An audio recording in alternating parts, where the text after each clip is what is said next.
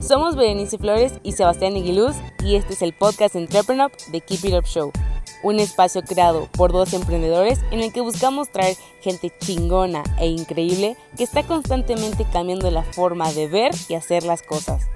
Cada martes, jueves y sábados podrás escuchar un nuevo episodio donde encontrar información clave que te ayude a impulsar tus ideas, tu empresa, pero sobre todo tus sueños. No importa qué te dediques, keep it up. Bienvenidos a un nuevo episodio de The Keep It Up Show.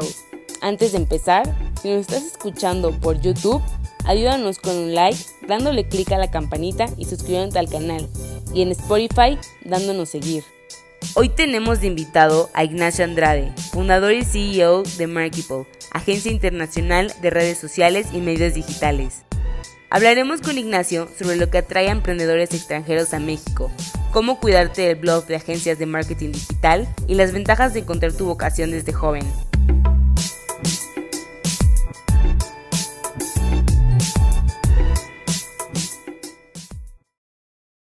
Hola, muy buenas tardes y bienvenidos a otro episodio de The Keep It Up Show. Aquí Sebastián Aguiluz, cofundador y de Entrepreneur, y estoy aquí con Ignacio Andrade, fundador y co-CEO de Marketable. ¿Cómo estás, Ignacio? Buenas tardes, Sebastián. Todo excelente, gracias a Dios. Eh, muy feliz de acompañarlos en la tarde de hoy.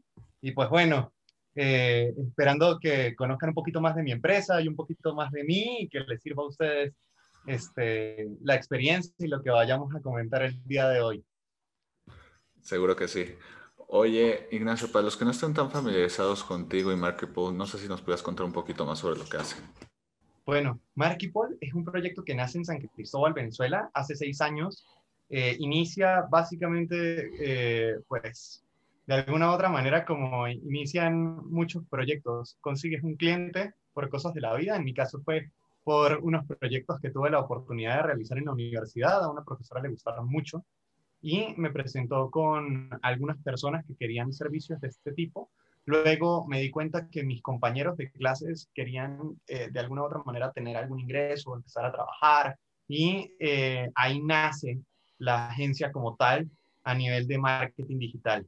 Eh, ofrecíamos pues lo que se ofrecía en ese momento, creo que así nacieron muchas de las agencias en esa época manejando lo que eran simplemente las redes sociales y posteriormente ya mm, el proyecto va creciendo, va evolucionando y se empiezan a integrar nuevos servicios dentro de la cartera.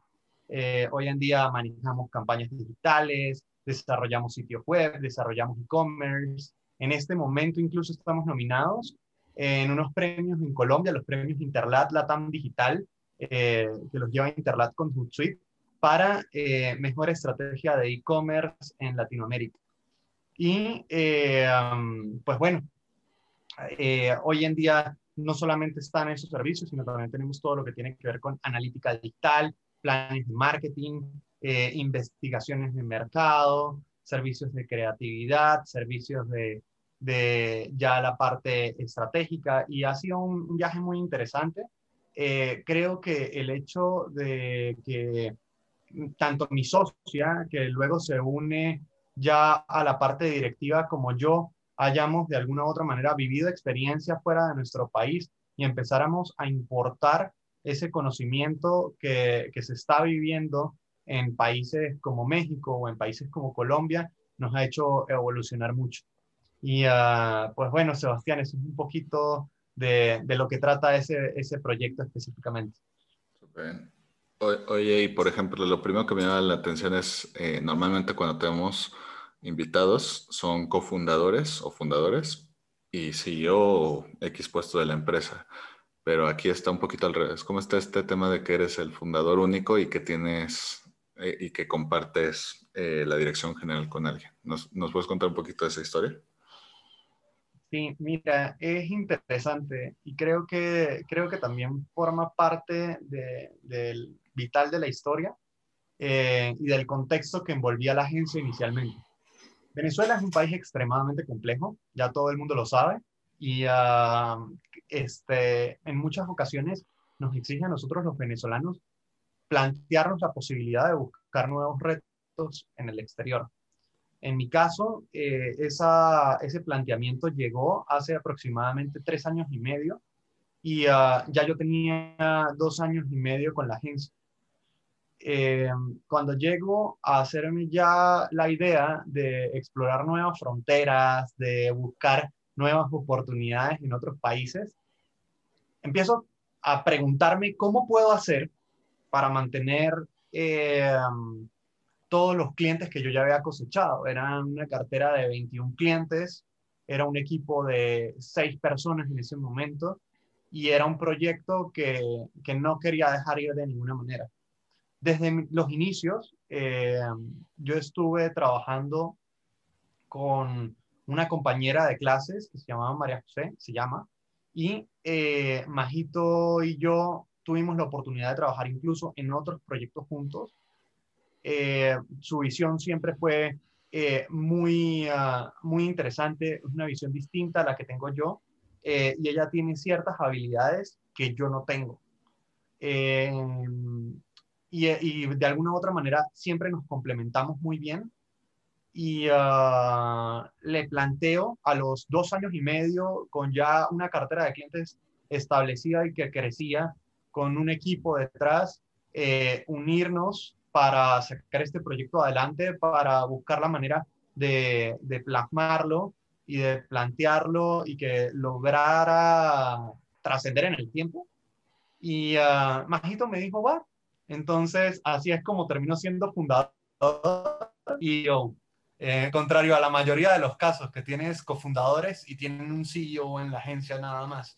María José, este, como te comentaba, lleva cosas muy diferentes a las que llevo yo. Yo me centro específicamente en todo lo que tiene que ver con crecimiento del negocio, a nivel de relaciones, a nivel de nuevos clientes, a nivel de este, visión de la agencia, y ella se centra como tal en otros aspectos de repente de carácter operativo, de carácter de recursos humanos, de carácter financiero. Y, ah, así es como hemos logrado trabajar, diría yo, en el entorno de la agencia como una dupla. Eh, pues ella, ella tiene las debilidades en las que yo tengo fortalezas y ella tiene fortalezas en las que yo tengo debilidades. Eh, es bastante interesante, Sebastián. Por ahí dicen que luego no hay que juntar a dos gallos en un solo corral. Y yo sé que hay otras empresas que también tienen más de un CEO, eh, pero me da curiosidad, uno que no estado en esta situación. No, no hay un momento donde llegan a haber roces por, por, tener, por tener a dos personas, ahora sí que como máximas autoridades de la empresa. Mm, no. Eh, um, creo que podemos ser máximas autoridades de la empresa, eh, pero de alguna u otra manera el hecho de que no seamos, una persona no sea contratada de la otra, sino que seamos socios, nos hace también tener dimensiones. Eh, y esas dimensiones van a estar orientadas a específicamente eh, los temas de poder de decisión, los temas de distribución accionaria, eh, y eh, al final, pues, de alguna u otra manera también el, la flexibilidad y las características de cada uno hacen que pues, la empresa sea más llevadera o sea más compleja. En, el caso, en los casos que tú mencionas, que, que con este, de dos cosillos. Oye, Ignacio, cuéntanos, ¿cómo, ¿cómo llegaste a México? ¿Por qué decidiste de todos los países venir aquí? Porque Hemos tenido varios invitados, algunos, algunos también son eh, de otros países que han venido acá y en otros casos son de mexicanos que han ido a otros países a emprender, pero siempre me, no sé, siempre me gusta preguntar el contexto y lo que ve cada quien cuando cambia de su país para, para hacer algo de emprendimiento. Bueno, Sebastián, en ese sentido, la verdad, yo vine a México de vacaciones si no estoy mal, en el 2015. Y cuando vine me enamoré. O sea, yo me enamoré de la cultura, de la comida, de los lugares. Y yo dije, aquí tengo que vivir. Luego eh, me devolví a mi país, eh, seguí trabajando, seguí explorando, seguí aprendiendo. y cuando ya tenía un, un, tiempo graduado, un año de graduado y empecé a plantearme la posibilidad de salir, mi primera opción fue México. Eh, ya para ese momento no solamente jugaba un papel fundamental el hecho de que ya lo conocía y el hecho de que me gustaba, sino también las posibilidades que yo veía aquí. De alguna u otra manera, eh, México es un país que es la puerta de entrada a Latinoamérica. Generalmente, o en la mayoría de los casos, las estrategias van en cascada desde acá a toda la TAM. Eh, el crecimiento de mi agencia yo ya lo veía de alguna otra manera teniendo clientes en diferentes países de eh, pequeños y medianos y micro proyectos. Entonces dije, creo que la apuesta es allá. Em, empecé a buscar empleo aquí y eh, la verdad es un poco complejo el mercado laboral si buscas oportunidades desde otro país. Em, sin embargo, hay una organización sin fines de lucro que se llama ISEC. Eh, em, ISEC es una, una asociación, eh, es la Asociación Internacional de Estudiantes de Ciencias Económicas y Sociales, y eh, ellos tienen una bolsa laboral para eh, personas jóvenes que de alguna u otra manera quieren tener experiencia laboral en el exterior. Y a través de ellos conseguí una oportunidad aquí en México eh, me vine, es, sigo incluso trabajando en la empresa en la que llegué y llevo tanto mi proyecto personal como los proyectos de esta agencia en conjunto. Em, también es una agencia de marketing digital. Eh, no mezclo las cosas, eh, tenemos ahí ciertas cuestiones que, que, nos permiten también llevar esa relación, digamos, de una manera políticamente correcta. Y, y bueno, en términos generales, esa fue la manera en la que me vine a México, en la que encontré una oportunidad aquí, en la que he crecido y me he desarrollado en este país y esas son también las razones por las que me vine.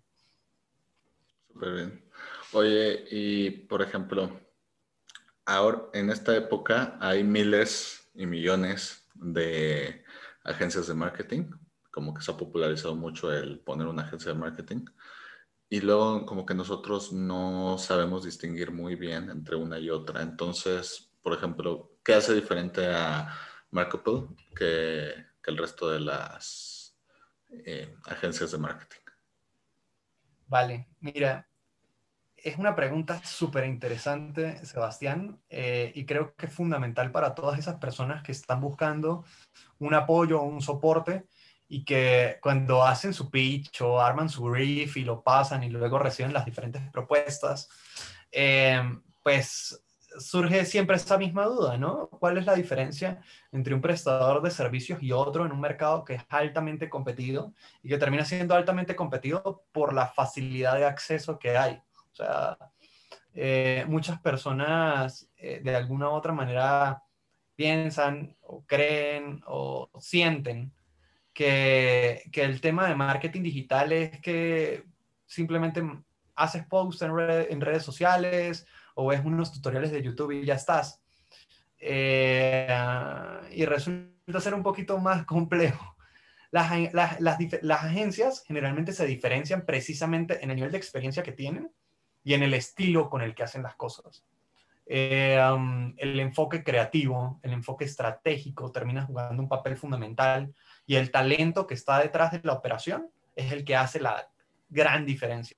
Si tú estás buscando de alguna u otra manera una persona que te apoye, pues lo correcto, lo correcto es, o lo correcto sería que busques personas que ya tienen experiencia en ese rubro en el que tú te estás moviendo. Em, y creo que eso es parte de lo que en Markipol ha hecho la diferencia. Nosotros eh, hemos operado estrategias en más de nueve países, entre ellos Colombia, Argentina, Chile, Panamá, República Dominicana, Estados Unidos, España, eh, aquí en México, obviamente Venezuela. Y y esa, ese entendimiento de cada una de las culturas ha jugado un papel fundamental, eh, y no solamente de culturas en diversidad, sino también en similitudes. Al final somos latinoamericanos y tenemos características muy claras que nos identifican como personas. E igualmente en cada uno de los proyectos en los que nos hemos embarcado hemos tenido, eh, o bueno, hemos ido ganando experiencia en temas como tecnología, retail, telecomunicaciones, y uh, eso nos ha ido fortaleciendo eh, en, cuanto a, en cuanto a esos elementos diferenciadores que creemos fundamentales dentro de lo que es el mercado de agencias de marketing digital. Y bueno, ahora que mencionaste que lo que diferencia cada agencia de marketing es la experiencia y la forma que, de hacer las cosas, como para darle un tipcito a todos los que nos oyen que son emprendedores o quieren ser emprendedores y que saben la importancia de manejarte de forma digital en redes sociales. No sé si tienes tips para identificar lo que realmente, como cliente, lo que realmente es conocimiento y lo que realmente es experiencia y lo que realmente es eh, un estilo definido y lo que pues pasa mucho de que nada más te blofean y te cuentan, te venden las perlas de la Virgen y como uno normalmente, como tú dices, no mm, es algo muy complicado que la mayoría de la gente no sabe hacer. Entonces es muy fácil que, que nos mareen, ¿no? Entonces, para los que nos oyen que quieren justamente tomar las decisiones correctas e irse con la agencia de marketing correcta, eh, no sé si tienes algunos tips de cómo podemos darnos cuenta de, de quiénes son los realmente buenos. Sí, mire, es, siempre va a haber la posibilidad de que te blofeen, como decías tú, en términos de póker, porque al final, pues, eh, tú te vas a, basar mucho, eh, y aquí en Latinoamérica pasa eh, aún más en la confianza que te genere la persona con la que te estás relacionando. Eh, el primer secreto que yo creo que es fundamental es que tienes que pedir ejemplos de lo que tú quieres hacer. O sea, tú no puedes contratar a una persona sin pedirle credenciales que lo califiquen como eh, una persona confiable, uno, o si no vas a pedir credenciales, pide un histórico, pide un portafolio, pide eh, algo que ya, eh, una, una, evidencia de lo que la persona ha hecho anteriormente y ah, eso resulta fundamental a la hora de tomar una decisión. Eh, pide conocer el equipo antes de cerrar el trato, si es necesario, con la finalidad de que tú puedas conocer a las personas que van a estar detrás de la operación y te asignen al equipo antes de empezar a operar. Y que así te, también te puedes llegar a cerciorar un poco de quiénes van a estar moviéndole a las cosas y qué expertise tienen realmente de, lo, que, de lo que estás eh, buscando o de lo que, en lo que estás buscando que te apoyen. Oye, Ignacio, y en tu caso en particular, ¿qué fue lo que te llamó del mundo de marketing que, digas, híjole, mm, de aquí soy, aquí está mi pasión y pues lo quiero replicar de una u otra forma? Uf, preguntaza también. Este, va, te cuento. Cuando tenía, yo soy una persona como, y siempre lo digo, soy como súper afortunado, porque yo, yo conocí lo que yo quería hacer súper joven. O sea, yo tenía 14 años, estaba todavía en lo que, eh, creo que aquí todavía no es ni prepa, o sea, eh, en, en, Venezuela ya sería bachillerato. Y básicamente, para ese momento, yo tenía que hacer una exposición de inglés y siempre fui como muy curioso. Y ah, estaba navegando por Wikipedia y yo era una de esas personas que no sé si lo hacían ustedes también o, si tú tuviste la oportunidad de hacerlo, Sebastián, que de repente em, abrías un artículo en Wikipedia ibas abriendo los enlaces para entender de qué iba platicando el artículo y terminabas en cosas, o sea, empezabas con, no sé, historia del arte y terminabas con algo totalmente remoto, no sé qué son los agujeros negros. Entonces, este, básicamente hice exactamente esto. Conocí que era el marketing, me acuerdo perfecto, hice sobre eso mi exposición para mi clase de inglés y dije, wow, o sea, este es, esto es lo que siempre quise hacer y tiene nombre. O sea, siempre estuve como muy orientado a entender o a ver oportunidades de negocio y a explotarlas cuando tenía como nueve años, este, bueno, siempre fui inventando negocios, pero uno de los más relevantes fue eh, que yo tenía eh, este juego de Game Boy y tenía varias, varias cintas de Pokémon. Em, y y ah, terminé eh, ah, endeudando un montón a mis amigos, que de hecho los papás me tuvieron que pagar porque los hice firmar un montón de cosas. A mis amiguitos. Tenía como nueve años, no, ni, ni, siquiera nueve, tenía como ocho. Este, porque les vendía Pokémones, Pokémones que eran muy difíciles de conseguir. Yo me podía aventar toda una aventura de Pokémon en dos días y ya luego les cobraba por eso. O sea, les entregaba, no sé, el Pokémon súper difícil de conseguir, etcétera, etcétera. Eh, y esa habilidad o esa inquietud por los negocios, y la verdad, o sea, yo soy la persona más feliz del mundo trabajando y creo que eso ha jugado un papel fundamental en todo lo que yo he hecho y en todo lo que he logrado, porque en que no, no vas a estar motivado y uh, esos días en los que no vas a estar motivado creo que te hace más llevadero el hecho de que te gusta lo que haces.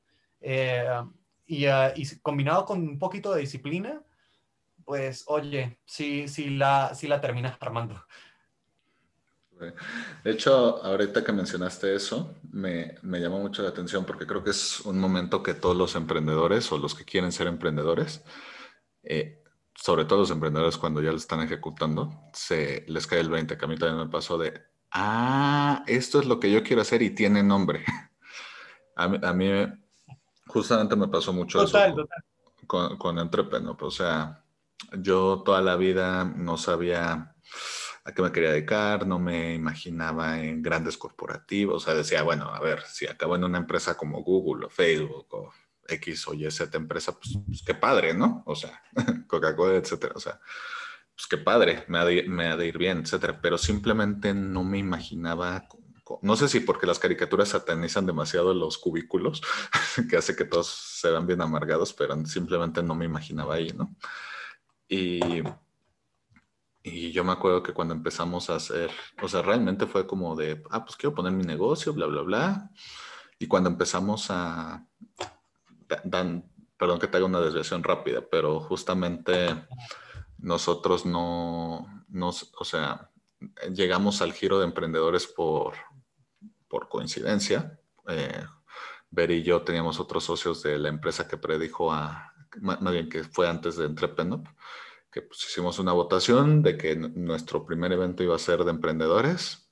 Ver y yo ni siquiera sabíamos, o sea, me acuerdo que literal hubo un momento que volteé a ver a ver y le dije, oye, fuera de Carlos Slim, ¿quién es un emprendedor mexicano exitoso? Porque genuinamente no lo sabía, porque eso pasa mucho. Cuando no, cuando no conoces a, cuando no conoces, cuando no estás en el medio es muy fácil que no sepas de todos los grandes agentes, a menos de que sea muy obvio. Y y nada, cuando, eh, justo cuando ya empezamos y empezamos a descubrir quiénes eran los emprendedores exitosos de México, las cosas que hacían, cómo rompían el status quo, y empezamos a tener juntas con ellos y organizar y todo. Fue, fue un momentito que yo me acuerdo que Ver y yo nos volteamos a ver y dijimos, ah, mira, esto es lo que, o sea, esto sí nos gusta. O sea, creo que como muchos emprendedores empezamos con la idea de, ah, pues aquí hay un modelo de negocios, vamos a ganar buen dinero, nos va a ir bien, vamos a, hacer estas cosas. Y si fuera por eso, yo creo que en algún otro momento hubiéramos cambiado cosas de hacer, porque los altibajos de la vida, pero como tú dices, llegamos y fue, ah, mira, hay un nombre, en este caso emprendimiento, que es justo lo que nosotros queríamos y que nos está llevando a hacer todas las cosas que nos gustan. En mi caso, conectar con las personas, en mi caso, eh, ver la forma de colaborar, hacer contactos, aprender de gente chingona. Eh, en el caso de ver eh, toda la logística, todo el efecto wow que hace, la imagen de corporativo, todas esas cosas. Que sí, perdón que me desviara un buen, pero justamente porque quería enfatizar ese punto tuyo. De, de, oye, es que hay veces que la respuesta, y siempre digo que el emprendimiento no es para todos, pero a veces justamente el emprendimiento te ayuda a encontrar la respuesta a la pregunta que tú no sabías cuál era. En este caso, pues, ¿qué te apasiona?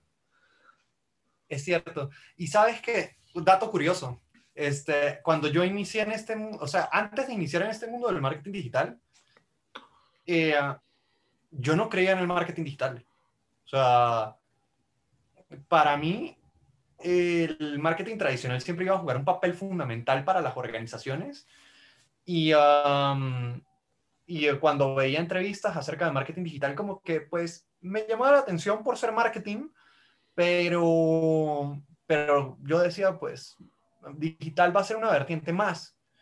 Y ah, luego de que inicié, o sea, yo marco mi inicio con el primer curso que hice, que yo digo fue revelador.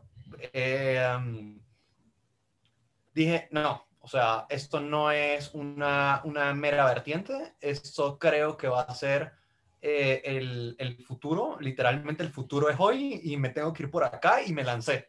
Y me lancé lleno y, oye, de, eso, de esos momentos en los que dices, o sea, que de repente o los ves hacia atrás y dices, güey, si no hubiese tenido esa idea en ese preciso momento, si no se me hubiese cruzado ese pensamiento, ¿qué, qué sería de mí? Literal, así como cuando, cuando ustedes hicieron una votación y salió el tema de emprendimiento. Güey, si no hubiese sido emprendimiento, de repente hubiese sido una cosa totalmente distinta y ni por acá nos hubiésemos conocido.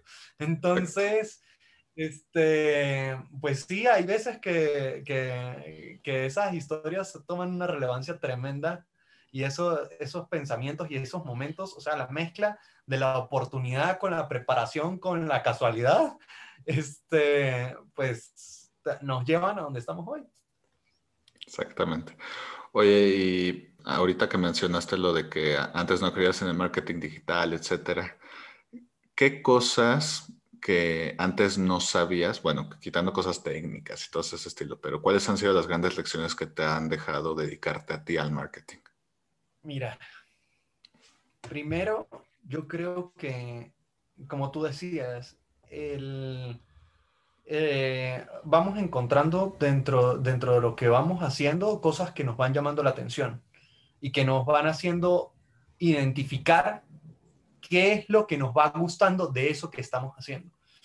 Para mí ha sido, eh, en tu caso mencionabas el tema de networking, de conectar con personas, de entender qué es lo que están haciendo, de aprender un poquito de todo. En mi caso, marketing para mí ha sido la oportunidad de encontrar oportunidades donde otros tal vez no llegan a imaginar que ahí están, que se pueden mercadear, dirían eh, de repente en un entorno como ya más tradicional. Eh, y, ah, ah, es como el caso de los Pokémones. O sea, ¿a qué niño de 8 años se le va a pasar por la cabeza venderle Pokémones a sus amigos? y, ah, y, como eso, eh, tengo ideas literal diario de, ay, güey, si hacemos este negocio y si nos metemos por acá y si este, aprovechamos esta oportunidad y por qué las personas no hacen esto. Y creo que eso ha sido un aprender diario. O sea, me llevo lecciones diarias desde esa perspectiva, pero, pero he afinado como ese sentido de la oportunidad de negocios y, uh, y ha sido una, una, lección fundamental que me ha dado este, pues, la profesión que ya, ya elegí.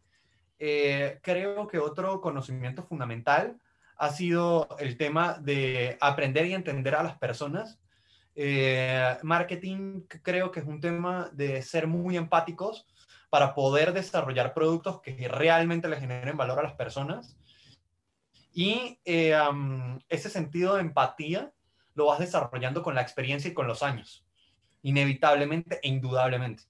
Y finalmente, yo creo que estaría hablando de un tema de aprendizaje constante. Em, creo, que, creo que es la tercera lección fundamental en la parte de marketing. El mercado siempre está cambiando, la gente siempre está cambiando, siempre están llegando nuevas generaciones, siempre están llegando personas con ideas locas o productos locos que tienen un encaje en el mercado tremendo y te revolucionan todo lo que sabías. Y este, parte de, de esa de ese aprendizaje constante lo tienes que internalizar, lo tienes que vivir en, tu día a día. Eh, tienes que estar pendiente de todo lo que está sucediendo porque todo influye. Y, ah, creo que esos son los tres aprendizajes fundamentales, Sebas. Muy bien. Oye, Ignacio, para ir terminando y hablando de que compartas tus aprendizajes. A todos los invitados de Keep It Up Show les, les pedimos tres sí y tres no para emprendedores. Es decir, tres cosas que un emprendedor debería hacer sí o sí y tres cosas que debe evitar a toda costa. Tres mandamientos y tres pecados capitales. ¿Cuáles serían los tuyos? Vale, mira, mi primer mandamiento creo que sería estar abiertos, o sea, ser open mind. Creo que hoy en día no puedes vivir con una mente cerrada, con una mente enfocada en un punto. El mundo es demasiado amplio, hoy estamos hiperconectados, hoy estamos en comunicación constante a, través de los medios digitales y a través de mil lados. Y, um, y lo que te mencionaba anteriormente, ahorita la gente está haciendo cada vez cosas más particulares y creo que en esas particularidades vamos a encontrar tesoros tremendos. Entonces, eh, los emprendedores tenemos que estar con una mentalidad eh, súper amplia para, para, entender y para aceptar eh, lo, lo, que está generándose en el mercado. al mismo tiempo, segundo mandamiento, estar atento. Estar, estar atento a qué oportunidades hay, eh, afinar ese sentido de, la oportunidad de negocios es fundamental. Eh, ser emprendedor no exige que tengas un solo emprendimiento. El que es emprendedor va a haber, emprendimientos en cada esquina. Eh, y una vez que construyo un emprendimiento y el emprendimiento evoluciona empresa, lo más seguro es que por su naturaleza va a seguir buscando nuevas oportunidades de negocio para seguir creciendo, para aprovechar otras oportunidades y para empujar otro tipo de proyectos. Y eh, te diría que en tercer lugar, divertirse. O sea, este, una máxima de lo que tú hagas tiene que ser que le encuentres diversión, que hagas amigos, que se note que te gusta, que cuando te hablen de eso te brillen los ojos y, ah, y, que, y que así como tú estabas hace rato de que te fuiste por un branch totalmente distinto a la conversación, te fuiste por ese branch y eh, por una sencilla razón, Sebas, porque te encanta lo que haces y querías compartir esa emoción con la que yo estaba contando también lo que yo hago. Y de alguna u otra manera, eso marca la diferencia en tu vida. Este, ama lo que haces, diviértete un montón, conoce un montón de gente, que se note, que, que, que la verdad te apasione y que el día que te amanezcas de mal humor y digas, ay, güey, qué pereza levantarme de la cama o está haciendo frío ahorita en esta época invernal, este, digas, ah, pero voy a hacer algo que me gusta. O sea, que literal, literal, estés aburrido y digas, voy a trabajar un ratico para distraerme. Y ah, creo que eso es súper, súper, súper eh, importante. En, en la parte de los tres pecados, uy, caramba, el primer pecado creo que es creer que se te lo sabes todo. Y uh, todos llegamos allá en algún momento y a todos la vida nos da un ladrillazo, literal, o una cachetada y nos dice, eh, güey, no sabes nada. Este, y lo que crees que sabes no es tan cool como crees. Eh, tienes que seguir estudiando, tienes que seguir aprendiendo, tienes que seguir con una mentalidad abierta, tienes que seguir buscando oportunidades, eh, tienes que seguir resolviendo problemas y, uh, y, una mentalidad de que ya te sabes todas las respuestas es una mentalidad que te va a llevar pero a la causa. Y eh, mi segundo pecado capital, yo creo que sería un tema de no estar obsesionado, no estar apasionado. Eh, es contrario a uno de los, de los mandamientos, pero es tan importante que creo que aquí lo repito, o sea, lo, motivo la pasión y, desmotivo el tema de, no amar lo que estés haciendo en este momento. Fundamental, fundamental que, que, literal sonrías cuando estés frente a la computadora o sonrías mientras estés haciendo lo que sea que hagas eh, para que realmente generes una diferencia. Y eh, mi tercer pecado capital Uf, creo que estaría hablando de un tema de, de irresponsabilidad. O sea, para mí, una persona irresponsable no la va a armar. O sea, si, eh, si no haces las cosas que sabes que te tocan hacer, si, eh, no, si, llegas tarde a los compromisos que tienes de manera constante, eh, si, no si te la pasas buscando culpables, si no asumes, tu negocio no lo va a lograr. O sea, triste, pero cierto, de que es un tema de que tienes que ponerte la mano en el corazón, asumir las, las consecuencias de cada una de las acciones que tomes y, uh, y bueno, este, abrazar los errores y, uh, y, salir adelante. Y eso solamente lo puedes lograr cuando entiendes específicamente qué fue lo que pasó y eh, este, de alguna u otra manera lo corriges y prosigues. Perfecto. Oye, Ignacio, si alguien quisiera contratar sus servicios, ponerse en contacto con ustedes, ¿cómo los pueden encontrar en redes? Nos pueden encontrar como Markipol en todas nuestras redes. Es un nombre tan raro que la verdad este, lo, lo, lo, lo, logramos conseguir hasta condominio.com. Eh, parte de tener un nombre raro era ese. y este nos pueden conseguir en www.markipol, m a r k e o p l ecom y a través de cualquiera de las redes sociales, también. Muy bien. Oye, Ignacio, pues quiero agradecerte por tu tiempo. Espero te la hayas pasado también como nosotros y como decimos en el programa, keep it up. Claro que me la pasé excelente. Gracias, Sebas, y un saludo a todos. Un abrazo. Si te gustó el episodio de hoy, recuerda que puedes escucharnos en Spotify y YouTube y para más herramientas de estos temas, estamos en Instagram y Facebook como arroba entrepreneur. Si quieres seguir a nuestro invitado de hoy, te dejamos en la caja de descripción sus redes sociales y datos de contacto. Gracias por escucharnos y nos vemos en el próximo episodio. Recuerda, keep it up.